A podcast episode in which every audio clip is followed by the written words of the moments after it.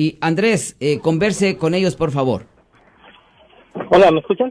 Sí, señor. Sí, adelante. Oh, muchas gracias por su programa. Excelente programa para todos los que están ahí presentes. Gracias. Um, tengo una pregunta, nada más no sé quién me la puede contestar. Al principio del año, este, mi, mi sticker se había vencido y no me había dado cuenta yo. Entonces lo pagué, lo había pagado como unos tres días antes y después que me paró un policía por el sticker expirado, le expliqué y me dio un six ticket.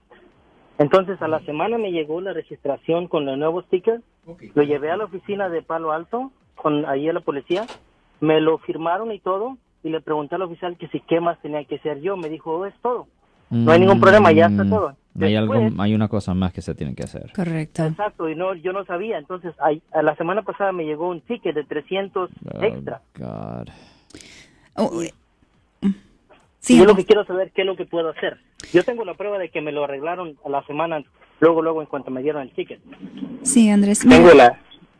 Ah, Andrés, usualmente, eh, eh, usualmente sí hemos visto eso, que eso ocurre. Las personas llegan a la oficina y nos muestran el, el, el bill de la corte que indica el late assessment fee, o sea, el, el pago ah, que está ah, retrasado de a veces quizás los 300 dólares más los 25 dólares de arreglarse.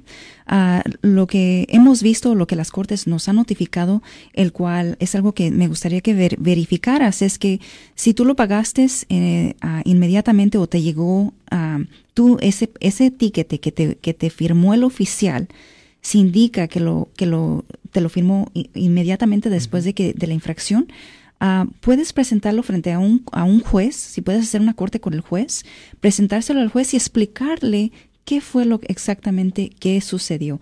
Que lamentablemente, o sea, o- olvidaste, lo arreglaste inmediatamente, aquí está tu prueba y que ya todo está resuelto. Entonces el juez tiene la discreción de eliminar esa cuota de 300 dólares y nomás dejar a los 25 dólares que se requiso para re- requirió para pagarlo o quizás no tengas que pagar nada, pero Mm, esa yeah. no viene siendo mi autoridad, eso viene siendo la autoridad de un juez. Correcto, y iba a mencionar, y eso sí es correcto. Si usted recibe un, ¿cómo se llama en inglés? Un fix-it ticket, donde un policía siempre te firma indicando que usted lo arregló, lo que se tiene que hacer normalmente es llevar ese citatorio a la corte y simplemente le cobran 25 dólares, es como un cobro de acceso, le cobran eso y termina la historia.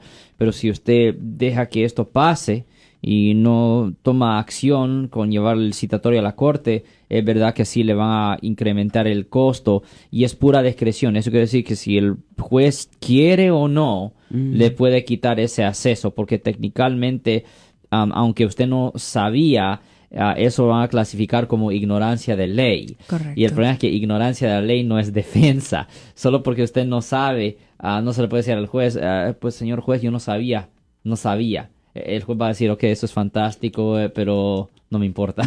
Yo o quiero- hay, hay muchos jueces que no le va a importar. No, no, por supuesto. Yo soy el abogado Alexander Cross. Nosotros somos abogados de defensa criminal. That's right. Le ayudamos a las personas que han sido arrestadas y acusadas por haber cometido delitos. Si alguien en su familia o si un amigo suyo ha sido arrestado o acusado, llámanos para hacer una cita gratis. Llámenos para hacer una cita. Ese número es el 1-800-530. 1800. Estamos aquí en toda la área de Bahía.